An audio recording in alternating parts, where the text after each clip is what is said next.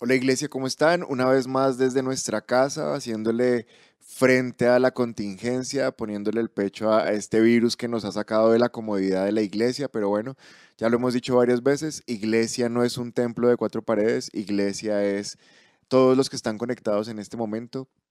Le damos gloria, gloria a Dios porque este tiempo ha sacado lo mejor de nosotros, ha aumentado nuestra fe, ha aumentado nuestra resistencia, ha mejorado nuestra comunión con Dios, la comunión con los hermanos, el amor, la paciencia. Es decir, que esta crisis ha hecho lo que Santiago dice, la palabra que, produce, paciencia, fe. Estamos creciendo y estamos sacándole provecho a este tiempo desde nuestra casa. Hoy vamos a, tener una palabra eh, que nos va a animar, pero que también nos va a retar es una palabra que está enfocada sobre todo en personas que están acercándose al Evangelio o que todavía no lo conocen. Es decir, que si tú conoces personas que en este tiempo podrían acercarse a Jesús, esta es una buena prédica para que la, la compartas con ellos. ¿Por qué? Porque el mundo vive un tiempo de mucha incertidumbre, de angustia, de temor, pero sabes algo, al final es responsabilidad del mismo hombre lo que estamos viviendo. Mm, lo que está pasando no es que simplemente ocurrió al azar, no es que simplemente nos pasó, sino que si has leído de pronto un poquito del tema, en, China los mercados y, la manera como ellos venden las carnes, de hecho hasta los animales que consumen y, la salubridad, la higiene que tenían en esos mercados, desencadenó en esta crisis, desencadenó en un contagio de un virus que es terrible y, y mucho de lo que está pasando es responsabilidad de nosotros como humanos. De hecho, también tenemos mucha responsabilidad no solamente en la producción del virus, en cómo se generó, sino en el contagio. Mm, ahora en nuestro país estamos llenos de medidas, de recomendaciones, pero vemos que personas no las están cumpliendo a cabalidad. Claro, hay personas que tienen que salir de sus casas a trabajar obligatoriamente, pero no es tan alto el porcentaje. Hay personas que deberían estar en sus casas guardadas, aseguradas, pero están haciendo más de lo que deberían hacer. No hemos comprendido la, magnitud y el impacto de lo que estamos viviendo. Y eso es también responsabilidad de nosotros. Y algo que se parece mucho a lo que estamos viviendo de cómo el hombre, por sus malas prácticas, ha hecho que, que virus y bacterias tomen más fuerza de lo que deberían tener. Pasa con, con los antibióticos. No sé si sabes que los antibióticos se usan para tratar infecciones por bacterias, pero frecuentemente las personas están enfermas de una gripa, tienen cualquier molestia, se van a una farmacia y compran antibióticos. Y esto lo que está haciendo es que las bacterias que usualmente morían fácilmente con antibióticos de muy bajo espectro, ahora se están haciendo demasiado resistentes o, porque las personas se les formulan los antibióticos y no los toman en, la cantidad o los días que deberían tomarlo. Y esto está generando también otro tipo de problemas que se llama resistencia, resistencia a los antibióticos. Eh, y quiere decir que entre una bacteria más resistente se hace a un antibiótico, eh, más difícil es matarla. Y, pensando en esto, Dios me dio una palabra que se llama resistencia, es sinónimo de muerte. A veces pensamos que la palabra resistencia es, es bueno, o sea, vamos a resistir, vamos a estar firme acá en esta situación. Pero en situaciones como las que te estoy enseñando y contando, resistencia para nada es sinónimo de victoria, resistencia para nada es sinónimo de defenderse, sino que resistencia a veces es sinónimo de, algo malo. Eh, eh, eh, estoy diciendo que resistencia es sinónimo de morir. Y te tengo ahí la definición, puedes poner la imagen, por favor. Resistencia es no permitir la acción de una fuerza de tal manera que el que resiste supera la acción de esa fuerza. En el caso de, los antibióticos que te estaba contando, resistencia es que la fuerza del antibiótico debería matar todas esas bacterias, pero las bacterias resisten la fuerza del antibiótico de tal manera que superan la acción del antibiótico y se resisten. Y esa resistencia, como es el título de la prédica, es sinónimo de muerte. ¿Por qué? Porque ya no hay con qué tratar esas bacterias, cada vez se necesitan antibióticos más fuertes, más caros, pero muchas veces ya no hay cómo matar esas bacterias. Y hoy también estamos viendo esa misma resistencia en muchas personas. Sabes, eh, las organizaciones de salud nos han dado instrucciones precisas de lo que debemos hacer, de cómo aislarnos, de cómo cuidarnos, pero hay personas que se están resistiendo a lo que les están diciendo. De hecho, las autoridades han tomado medidas, pero las personas se resisten a los decretos, a, las normas y hasta se están resistiendo al propio sentido común. O sea, guardarnos y cuidarnos es parte del sentido común, pero estamos resistiendo a todo. Y resistencia va a ser sinónimo de muerte al final. Pero yendo un poquito a la palabra, también vemos cómo las personas se resisten a Dios. Y en cuanto a Dios, esta frase del título de la palabra sí que es importante de entender. No podemos resistir a lo que Dios quiere hacer, porque todo el que se resiste a Dios va a terminar muriendo. Y esto es para personas que conocen a Dios, pero también para personas que no conocen a Dios, porque Dios es un lugar seguro, Dios tiene la capacidad de protegernos, tiene la capacidad de cuidarnos, pero quisiera que enfocaras tu atención en lo que te quiero decir. Dios no solamente puede cuidarte, sino que Él le puede dar sentido a esta situación. Y, es una frase ahí como para que tú le tomaras un pantallazo a, la, a la pantalla que te van a poner en este momento, si le puedes dar un screenshot y quedarte con esta, con esta frase. Dios tiene la capacidad no solo de cuidarnos, sino de darle sentido a este tiempo. O sea, Dios tiene una doble capacidad en cuanto a la crisis que estamos afrontando. Primero, te puede cuidar. Eh, si nos pegamos al Salmo 91, la palabra dice que Él va por, ah, debemos poner la sangre, la sangre del Cordero, que es la sangre de Jesús, y el ángel de la muerte va a pasar y no nos va a tocar. Entonces la primera cosa que Dios puede hacer en esta situación es protegernos. Pero Él no solo quiere protegerte, Él quiere darle sentido a lo que está pasando. Esto que estamos viviendo, y quizás va a sonar loco y quizás va a sonar que no tiene sentido, pero esto que estamos viviendo tiene un propósito. Tiene un propósito y cada uno de nosotros debemos buscar cuál es el propósito que Dios tiene para esta situación. Pero Dios quiere número uno, protegerte. Número dos, darle sentido a esta situación. Pero tú puedes escoger permitir que Dios lo haga o resistirte. Pero ya te dije que resistencia es sinónimo de muerte. Si nos resistimos al cuidado de Dios, nos exponemos a cualquier tipo de ataque y seguramente vamos a morir. Pero si nos resistimos a que Dios nos muestre el propósito para qué está pasando esto, vamos a perder este tiempo, vamos a perder esta cuarentena, no sé, 20, 30 días, no sé en otros países cuánto tiempo es, pero mientras estás ahí encerrado, yo quiero que tú estés meditando en lo que te estoy diciendo. Esto tiene un propósito y no podemos resistirlo. Pero la palabra me muestra personas que ya resistieron en la historia, en Hechos capítulo 7, verso 51 tú te vas a encontrar un pueblo que es resistente a Dios. Dice Hechos 7:51, tercos, duros de corazón y torpes de oídos. Ustedes son iguales que sus antepasados, siempre se resisten al Espíritu Santo.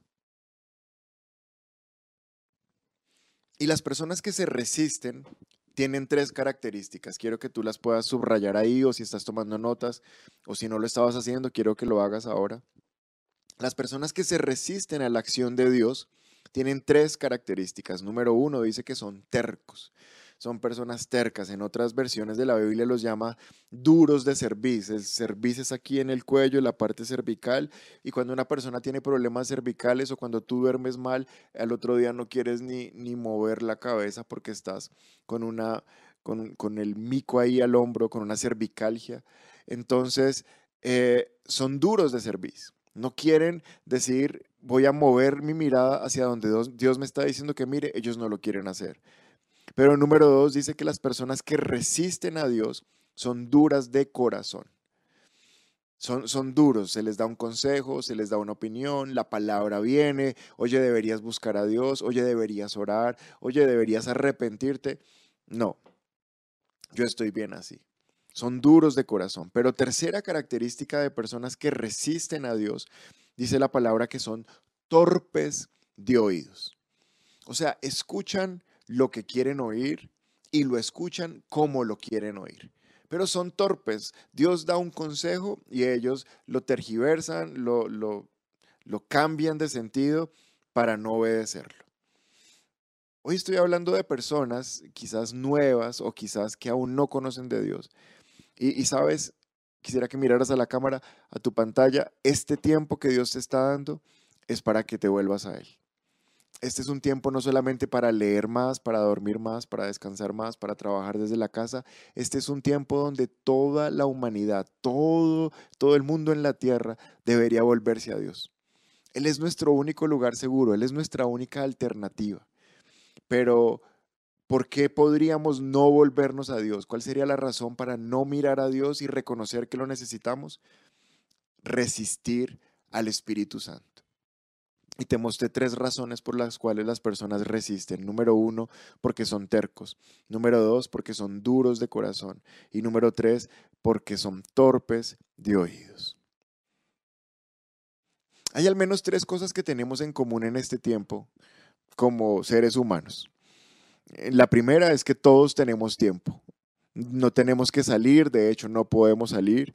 Y alguien dirá, sí, yo trabajo desde casa, sí, aunque trabajes en, en, tu casa como si estuvieras en la oficina, igual te tienen que dar tiempo para descansar, para almorzar, un horario de ingreso, un horario de salida. Así que te estás evitando desplazamientos, tráfico, la hora de salir a almorzar. Ahora dices, voy a almorzar, ya llegué a almorzar, voy a salir de almorzar, ya, salí ya llegué a la oficina.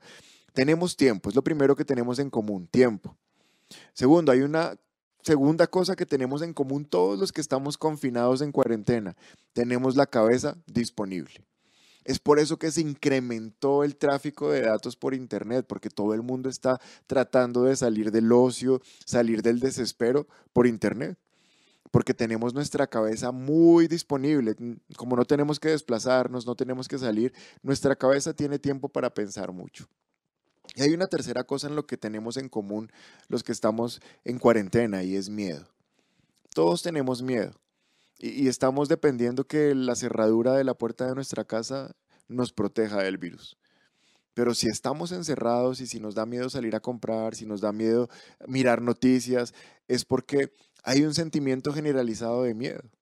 Entonces tenemos tres cosas en común. Tenemos tiempo, tenemos cabeza para pensar, mucho, espacio libre y tenemos miedo. Y en esas tres circunstancias que tenemos en común es donde Dios quiere entrar. Él quiere aprovechar que ahora tienes más tiempo para que le dediques un poquito de tiempo y puedas buscarle. Él quiere aprovechar que tienes la cabeza desocupada para empezar a llenar tus pensamientos de cosas buenas y de fe. Y Él quiere aprovechar que tienes miedo para traer fe, para que traerte paz y para que estés tranquilo pero quiero que digas ahí en tu casa, yo debo parar de resistir al Espíritu, yo debo dejar de resistir al Espíritu de Dios. Ya no puedo seguir siendo tan duro, ya no puedo seguir siendo tan terco y ya no puedo seguir siendo tan torpe. Yo tengo que parar de resistirlo. Este es el tiempo de dejar de resistirlo. ¿Quién es el Espíritu Santo? Juan capítulo 14, en el verso 16 dice la palabra, y yo le pediré al Padre, y Él les dará otro abogado defensor, quien estará con ustedes para siempre. Me refiero al Espíritu Santo, quien los guía a toda la verdad. El mundo no puede recibirlo porque no lo busca ni lo reconoce, pero ustedes sí lo conocen porque ahora viven ustedes y estará en ustedes. Todos hablamos de Dios, todos hemos escuchado el nombre de Jesús, pero poco hablamos del Espíritu Santo.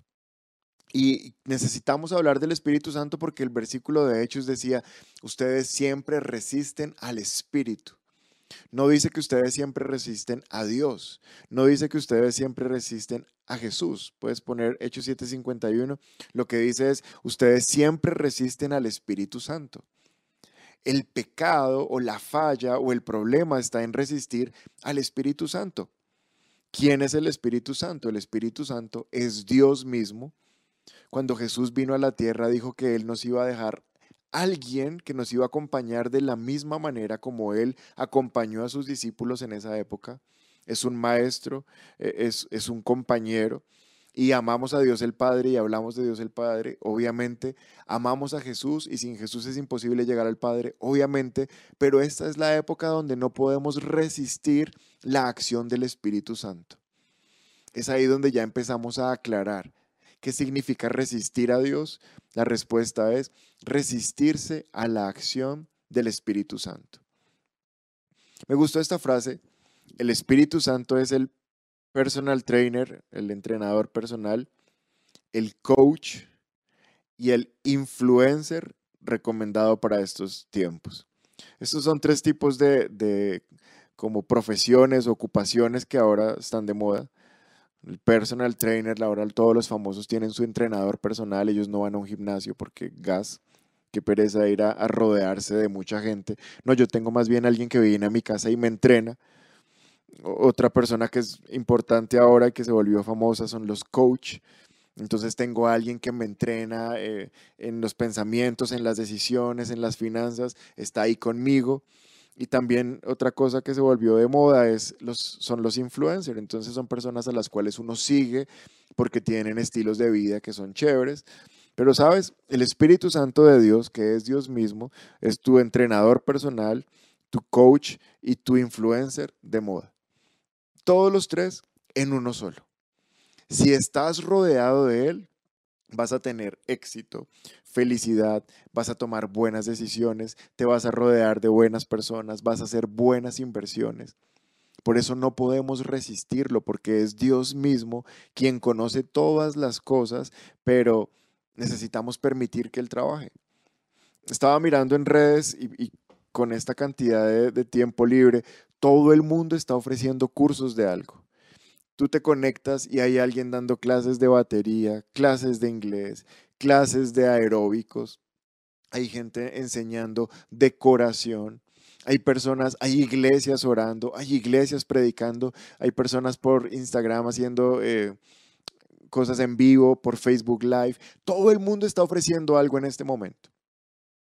Pero el hecho de que toda la red esté lleno de cosas que te podrían beneficiar, como una clase de inglés o como una clase de decoración, no significa que tú vas a ser decorador porque alguien lo esté haciendo. Tú tienes que entrar y permitir que esa persona que lo está ofreciendo te aconseje y recibir el consejo y aplicarlo. Si tú no, a pesar de que haya tanta disponibilidad de información, si tú no entras, escuchas y aplicas, lo que estás haciendo es resistir.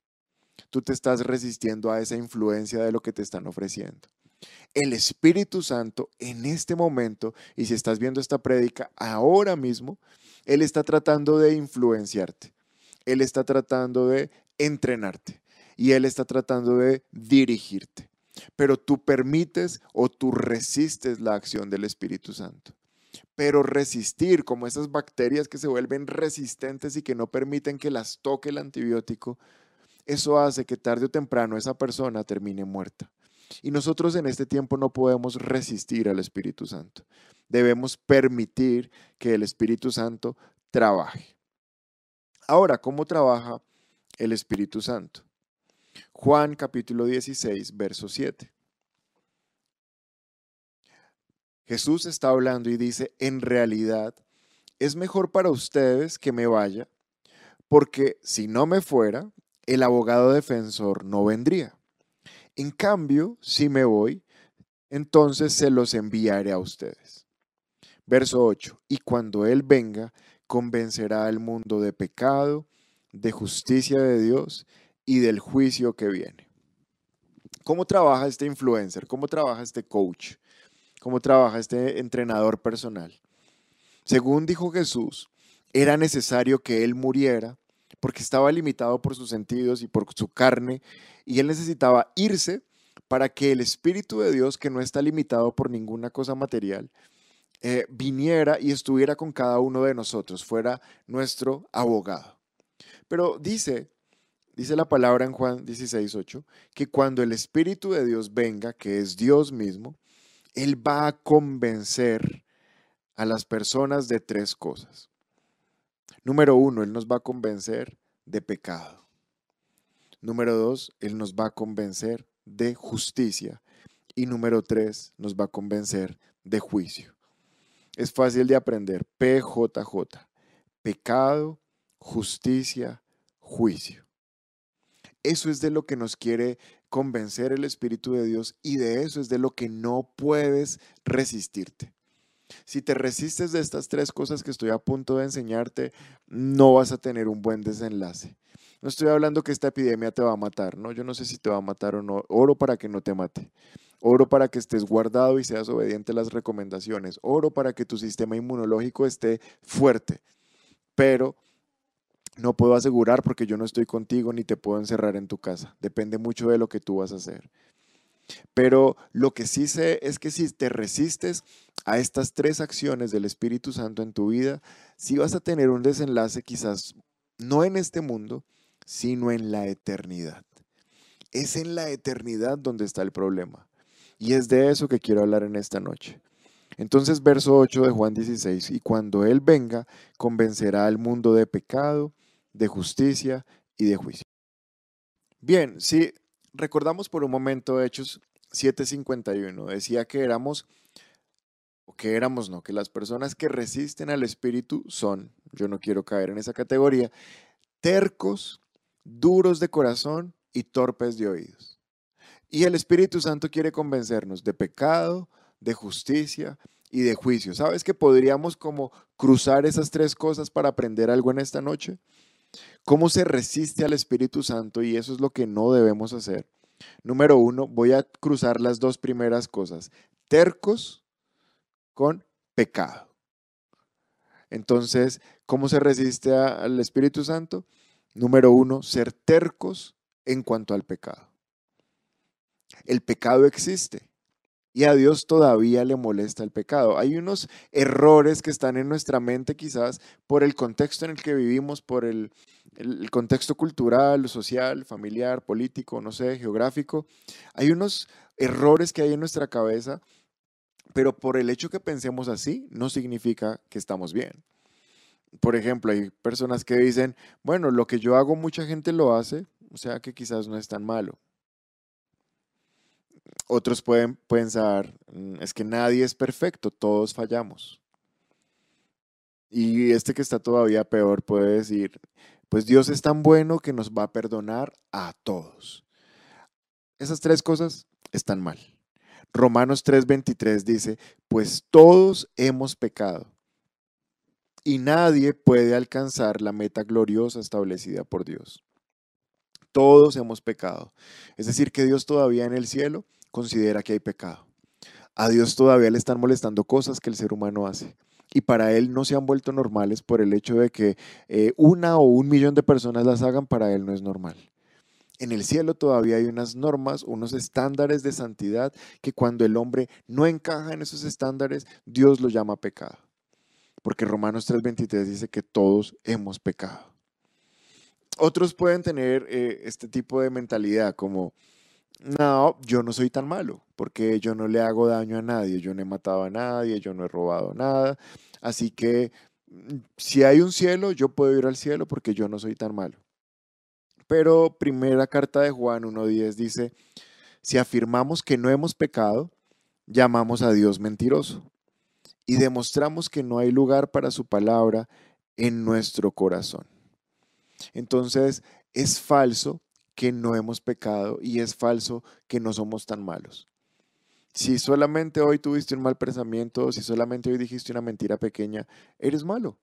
Y eso se llama pecado. La buena noticia, si me estás escuchando por primera vez o si te estás asomando apenas al mundo cristiano, al mundo de la fe, es que Dios no nos tiene en cuenta toda la cantidad de pecados que vamos cometiendo. O sea, Él no nos lleva a una lista interminable de pecados, porque si fuera así sería terrible y nunca tendríamos perdón. Dios realmente solamente te está contando un pecado. Hebreos 3:19 dice, como vemos, ellos no pudieron entrar en el descanso de Dios a causa de su incredulidad. Y lo quiero volver a leer para que hacer un poco de énfasis. Hebreos 3:19 dice, como vemos, ellos no pudieron entrar en el descanso de Dios a causa de su incredulidad. Ese es el único pecado que se nos está contando. Ese es el único pecado por el cual se te va a preguntar si te arrepentiste o no te arrepentiste. Porque de la incredulidad es de donde se derivan todos los demás pecados. Si es tu primera vez con nosotros, es fácil. Del único pecado que te tienes que arrepentir es de la incredulidad. ¿De la incredulidad en qué? Porque podrás decir, pero yo creo en Dios. Sí, perfecto, todos creemos en Dios, pero no es en Dios que debemos creer, porque Él no quiere que creamos solamente en Él, sino que creamos en su Hijo. Ese es el pecado que eh, va a ser contado y por el cual va a recibir el juicio toda la raza humana por la incredulidad en el Hijo de Dios.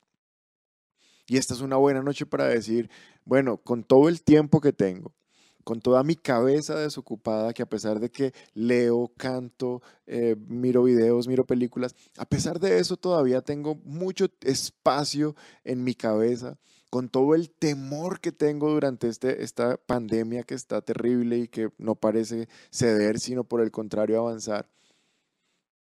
Esta es una buena noche para, para creer en Jesús y simplemente le tienes que decir, Señor, no, entiendo mucho, no conozco mucho, pero si el pecado es la incredulidad y si solamente me estás pidiendo como requisito para pasar a una vida eh, de hijo de Dios, creer en Cristo, es fácil.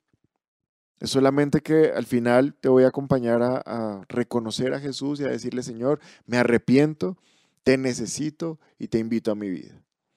Y Juan 1.12 dice, pero a todos los que le recibieron, a los que creen en su nombre, les dio la potestad de ser hechos hijos de Dios. Mira que dice que a todos los que le recibieron, a los que creen en su nombre. Y hay una frase, quizás no quedó en una imagen, pero sí quisiera ponerla en tu corazón. Recibir y resistir son antónimos. Hoy estoy hablando que no podemos resistir a Dios. Pero este versículo me dice, a todos los que le recibieron. Es decir, que están opuestos recibir a Jesús y resistir a Jesús. Y esa frase es el resumen de toda la palabra de esta noche. Tú o lo recibes o lo resistes. Pero no puedes hacer ambas cosas. Y la recomendación es que esta noche lo recibas. ¿Cómo lo recibes? Dice después Juan 1.12 a los que le recibieron, a los que creen en su nombre. ¿Cómo lo recibes? Debes creer que lo que estamos hablando en esta noche es verdad. Que si Dios dijo que no hay ningún otro camino para ir al Padre si no es el Hijo, eso es verdad. Porque el Espíritu Santo te quiere convencer esta noche, número uno, del pecado. ¿Y cuál es el pecado? Nadie te va a juzgar por cantidad de cosas, cantidad de mentiras, cantidad de miradas que hiciste mal, cantidad de groserías que has dicho. Son incalculables. Solamente es un pecado. Y el Espíritu Santo esta noche te quiere convencer de un pecado. Ese pecado se llama incredulidad. Primera manera como se resiste el Espíritu Santo es terquedad en cuanto al pecado pero hoy podemos salir de esa terquedad. Ezequiel 18:30 dice, arrepiéntete y apártate de tus pecados, no permitas que tus pecados te destruyan. Ahora, nota que este versículo dice que te apartes de tus pecados, pero después de que tú recibes a Jesús y después de que tú lo haces Señor de tu vida y que la incredulidad se va, ahora empieza un proceso diario de apartarnos de los demás pecados. Porque al tener a Jesús en el centro de nuestro corazón, vamos a empezar a notar que hay conductas que son incorrectas, que desagradan a Dios, que te desagradan a ti mismo, que desagradan a tu familia. Y simplemente con la ayuda del Espíritu de Dios, cada día te vas a ir apartando de tus pecados. ¿Por qué? Nota el énfasis. No permitas que tus pecados te destruyan. Si no decidimos esta noche recibir a Jesús, entonces lo que estamos haciendo es resistir a Jesús y nuestro pecado de incredulidad y todo lo demás que se deriva de la incredulidad nos va a destruir. Pero hay una segunda manera de resistir al Espíritu.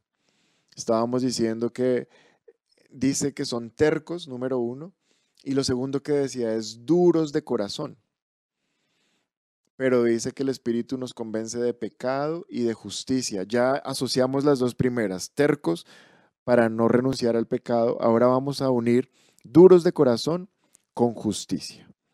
Entonces quedaría que las personas que resisten al Espíritu Santo son duros de corazón en cuanto a la justicia. ¿Qué es justicia? Esa no es una palabra fácil de explicar y yo te voy a dar una de las definiciones más sencillas que encontré. Justicia es tener una relación correcta entre el hombre y Dios. Eso es justicia, tener una relación correcta entre el hombre y Dios. ¿Cuál es el problema del ser humano? ¿Cuál es el problema de todos nosotros? Que nos gusta autojustificarnos. A nosotros no nos gusta reconocer que la embarramos. No nos gusta reconocer que nos equivocamos. Y, si te puedes autojustificar, lo vas a hacer.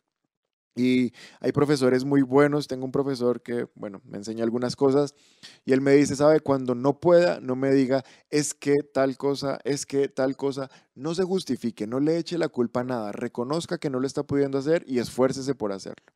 Pero no se justifique. Otro profesor que tenía en la universidad era un profesor de cirugía plástica y él nos decía, el mal trabajador siempre le echa la culpa a las herramientas. Entonces, no, no puedo hacer esto, pero es que la pinza está mala, pero es que el hilo está mal. No, no está mal, lo que está mal eres tú. No te justifiques. Es un cáncer del ser humano.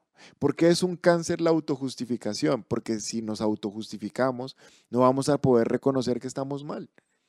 Entonces, la segunda manera de resistir al Espíritu Santo es ser duros en el corazón en cuanto a la justicia duros en el corazón. Una persona dura en el corazón siempre se está autojustificando diciendo, es que yo no estoy tan mal, es que yo siempre lo he hecho así, es que esto a mí no me parece que sea tan terrible. Y hay que ser demasiado duro para cometer un error y cometer un error y no reconocer que lo estamos haciendo mal. Pero el Espíritu Santo quiere ser nuestra justicia.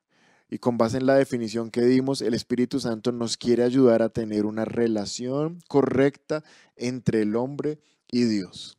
Mira lo que pasa cuando el corazón es muy duro. Efesios 4:18 dice, tienen la mente llena de oscuridad, vagan lejos de la vida de Dios, vagan lejos de la vida que Dios ofrece, porque cerraron la mente y endurecieron el corazón hacia Él tienen la mente llena de oscuridad, vagan lejos de la vida que Dios ofrece, porque cerraron la mente y endurecieron el corazón hacia Él. El corazón se pone duro cuando Dios te dice, oye, estás lejos de mí y estás mal. Y tú dices, no me importa, yo estoy bien. Dice que la mente está llena de oscuridad. Claro, el pecado es oscuridad. Una vida lejos de Dios es una vida oscura, una vida sin propósito, una vida sin final feliz. Pero cuando tú no reconoces que necesitas tener esa buena relación con Dios, es porque tu corazón está duro.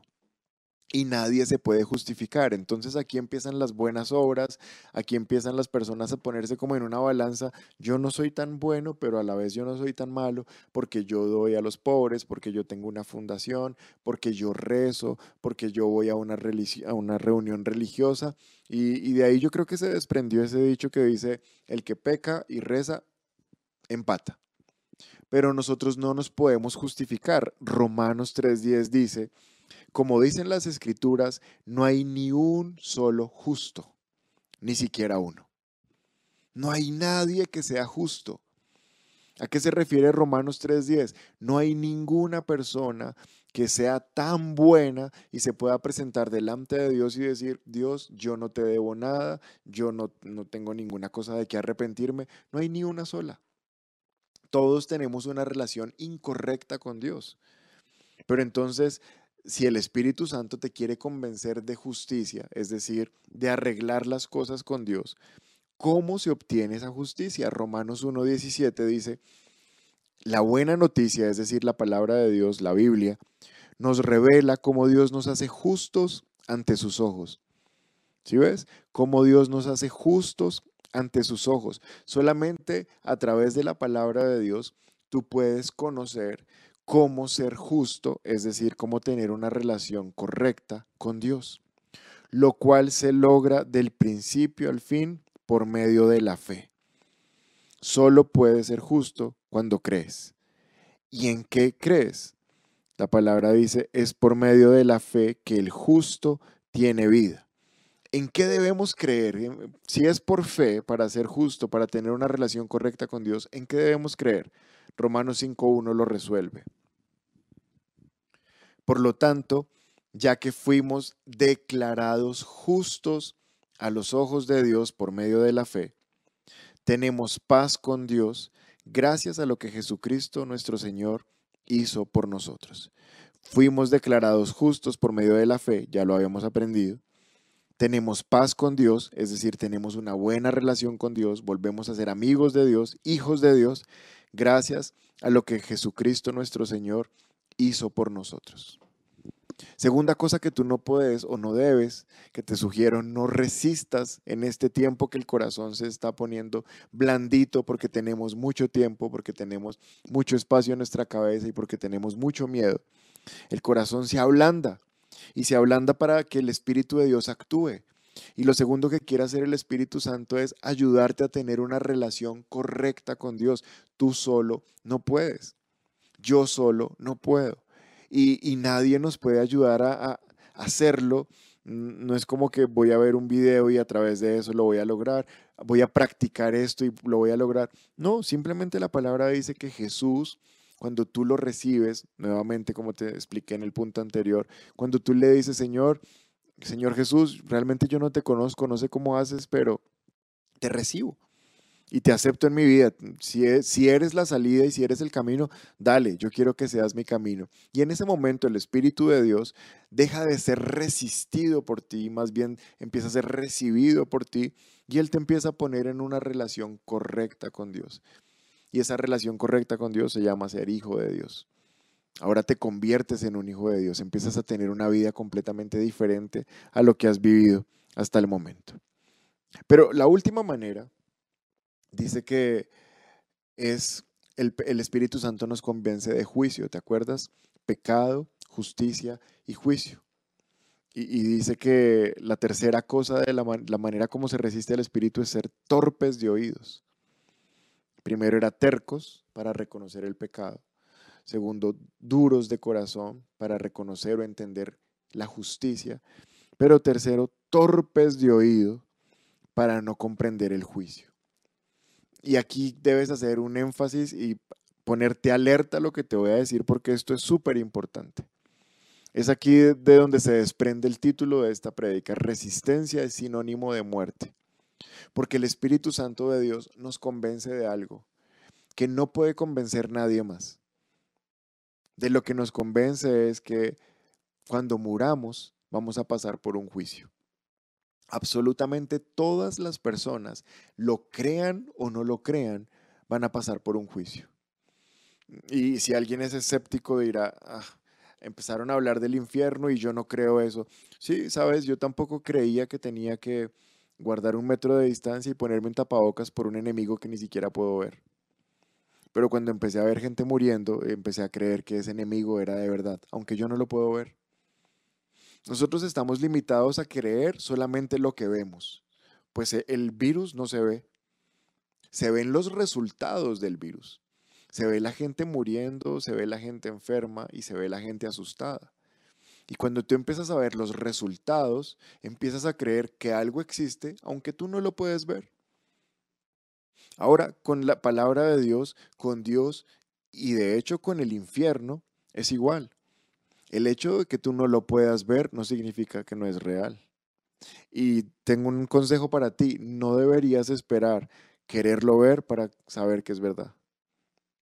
No deberías esperar a morirte del virus para creer que el virus era verdad. Y tampoco deberías esperar llegar al infierno para creer que el infierno era verdad. Porque el Espíritu Santo de Dios nos quiere ayudar a convencer de algo que para nosotros es difícil de entender.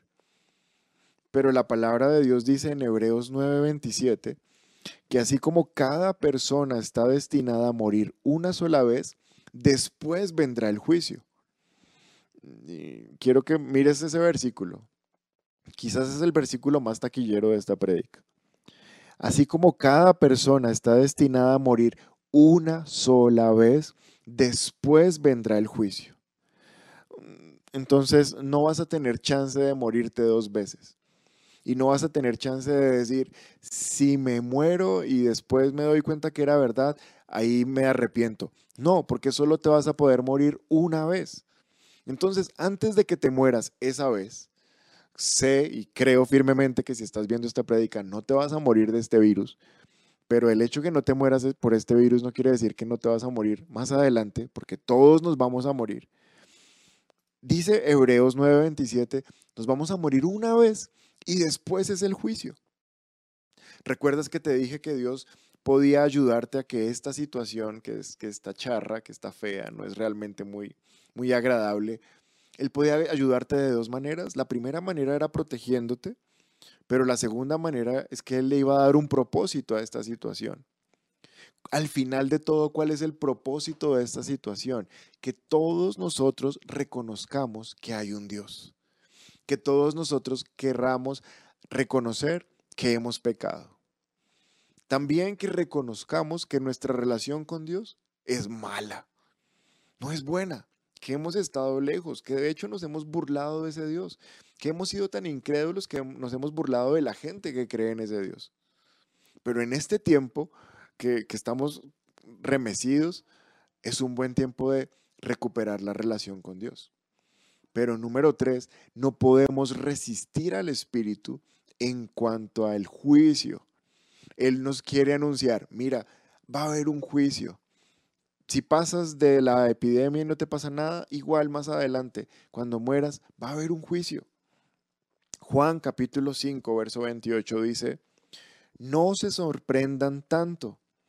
Ciertamente ya se acerca el tiempo en que todos los que están en las tumbas oirán la voz del Hijo de Dios y resucitarán. Los que hicieron el bien resucitarán para gozar de la vida eterna, y los que continuaron en su maldad resucitarán para sufrir el juicio. Para sufrir el juicio. ¿Qué está diciendo Jesús? Nos vamos a morir. Sí, vamos a estar enterrados en una tumba, nos vamos a desprender de este mundo que conocemos, pero nos vamos a volver a despertar. Dice Jesús que toda la gente que está en las tumbas va a resucitar. O sea, vas a volver a abrir los ojos, no en ese mismo cuerpo que estaba enterrado porque ese cuerpo ya se descompuso. Pero vas a volver a abrir tus ojos y tu alma va a recibir el resultado de la decisión que tomaste mientras estabas en vida. Los que hicieron el bien, cuando dice los que hicieron el bien, quiere decir los que recibieron a Jesús como su Señor y lo reconocieron como su Salvador, van a ir a la vida eterna. Los que continuaron en su maldad, es decir, personas que resistieron esto que estamos hablando esta noche, los que resistieron la acción del Espíritu Santo, resucitarán para sufrir el juicio. Hay un juicio eterno. Juan capítulo 11, verso 25, y con esto terminamos. Dice, Jesús les dijo, yo soy la resurrección y la vida. El que cree en mí, aunque esté muerto, vivirá. Y todo aquel que vive y cree en mí, no morirá eternamente. Y me gusta cómo termina el versículo. ¿Crees esto? Es lo que Dios te está preguntando en esta noche. ¿Crees esto? Jesús les dijo, yo soy la resurrección en la vida y el que cree en mí, aunque esté muerto, vivirá. Aunque haya ido al cementerio, pero si creyó en Jesús, cuando resucite, cuando se vuelva a despertar, vivirá. Y después dice, y todo el que vive y cree en mí, no morirá eternamente. Tú estás vivo. Tú estás viendo esta prédica y si me estás escuchando es porque tu corazón palpita y tus pulmones funcionan.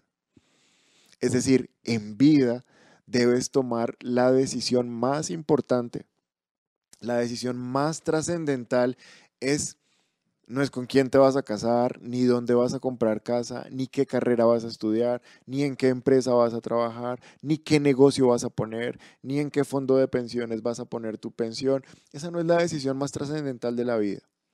La decisión más trascendental es en qué lugar vas a pasar tu eternidad y escúchame, lo quiero repetir, es una decisión porque el que decide eres tú. Nadie puede decidir por ti. Si tu esposa es cristiana y tú no eres cristiano, por el hecho de que ella sea cristiana no quiere decir que tú vas a ir al cielo. No. Por el hecho de que tus papás sean súper firmes en la iglesia, sean juiciosos, sirvan a Dios, no quiere decir que tú como hijo vas a ir al cielo porque tus papás son cristianos. No. El que tiene que decidir personalmente no resistir la acción del Espíritu Santo, sino recibir la acción del Espíritu Santo, eres tú. Y de la decisión que vas a tomar hoy después de esta prédica, va a depender dónde vas a pasar ese lugar. ¿En qué lugar vas a pasar? Tu eternidad. Si te vas a ir, como dijo Jesús, algunos van a ir mm, a vida eterna y otros van a ir para sufrir el juicio. Y ese juicio ya es interminable, ese, ese, juicio es eterno, no va a parar, no va a parar, es un lugar feo, es un lugar de tormento, es un lugar de llanto, es un lugar de desesperación. Por lo tanto, no te recomiendo resistir la acción del Espíritu. Hoy el Espíritu Santo te está enviando esta palabra, tú la estás escuchando, alguien te la compartió o Dios te permitió llegar a nuestro canal. Dios te está permitiendo escuchar esta palabra para que no resistas la acción del Espíritu Santo. No resistas, número uno, que Él te convenza del pecado. ¿Cuál pecado? De la incredulidad en Cristo. Número dos, no permitas que Él te convenza de justicia. Es decir, que necesitas una relación correcta con Dios porque no la tienes. Y número tres, no permitas, no resistas que Él te convenza de juicio, porque te mueres, me muero, todos vamos a morir y a pasar por un juicio, algunos para condenación y otros para vida eterna. Bueno, ahora vamos a orar y vamos a hacer una oración para aceptar a ese Jesús del cual te estoy predicando. Mm, lo más importante es que hagas esta oración creyendo que Jesús existe y que Él es el único camino y que Él es tu Salvador. Yo sé que no vas a entender mucho quizás, pero más adelante ese mismo espíritu que te estaba predicando hoy te va a enseñar más cosas. Pero por ahora es un buen inicio aceptar a Jesús en tu vida. Te quiero invitar a que cierres tus ojos ahí donde estás y repitas conmigo esta oración. Señor Jesús, te agradezco por tu palabra. Hoy reconozco que he pecado. Tengo muchos pecados, pero el mayor de todos es la incredulidad. Y hoy renuncio a ese pecado. Hoy decido creer en Jesús como el Hijo de Dios, como el Salvador, como el Rey de mi vida. Hoy no resistiré más la acción del Espíritu Santo. Hoy voy a permitir que el Espíritu Santo me ayude a tener una relación correcta con Dios, que me justifique, que me haga un justo. Y hoy voy a creer que mi eternidad es en la presencia de Dios no iré al infierno, no moriré eternamente, sino que viviré en la preciosa gloria de Dios, por creer en Jesús y por la acción efectiva del Espíritu Santo de Dios en mi vida. Ahora ya hemos hecho esta oración y ha sido introducido y adoptado en la familia de Dios. En ocho días voy a estar hablando, eh, tiene una segunda parte de esta palabra, de cómo ya la iglesia, no, no los que todavía no creen, sino los que ya creemos, cómo estamos resistiendo al Espíritu Santo también. Porque la iglesia se está perdiendo de las mejores cosas de parte de Dios, porque resistimos a Dios y resistimos al Espíritu Santo y no permitimos que Él actúe de manera eficaz en nosotros. Nos vemos pronto, sigamos orando para que este ataque maligno sobre la humanidad cese. Oremos para que haya sabiduría en los, en los médicos y en los científicos para desarrollar rápido una vacuna y un tratamiento. Oremos también por las personas que ya están enfermas, que ya están contagiadas, que se recuperen rápido y que no contagien a nadie más. Oremos por los que están en cuidado intensivo para que salgan pronto, para que no mueran. Y oremos también por último por las personas que, que ya perdieron a un ser querido por esta enfermedad y que ni siquiera van a poder ir a enterrarlo a un cementerio porque es prohibido eh, aglutinar o amontonar personas en un lugar, en un mismo lugar. Pero oremos para que la paz de Dios venga a esos corazones y los levante y los reconforte. Un abrazo a todos, nos vemos pronto. Chao.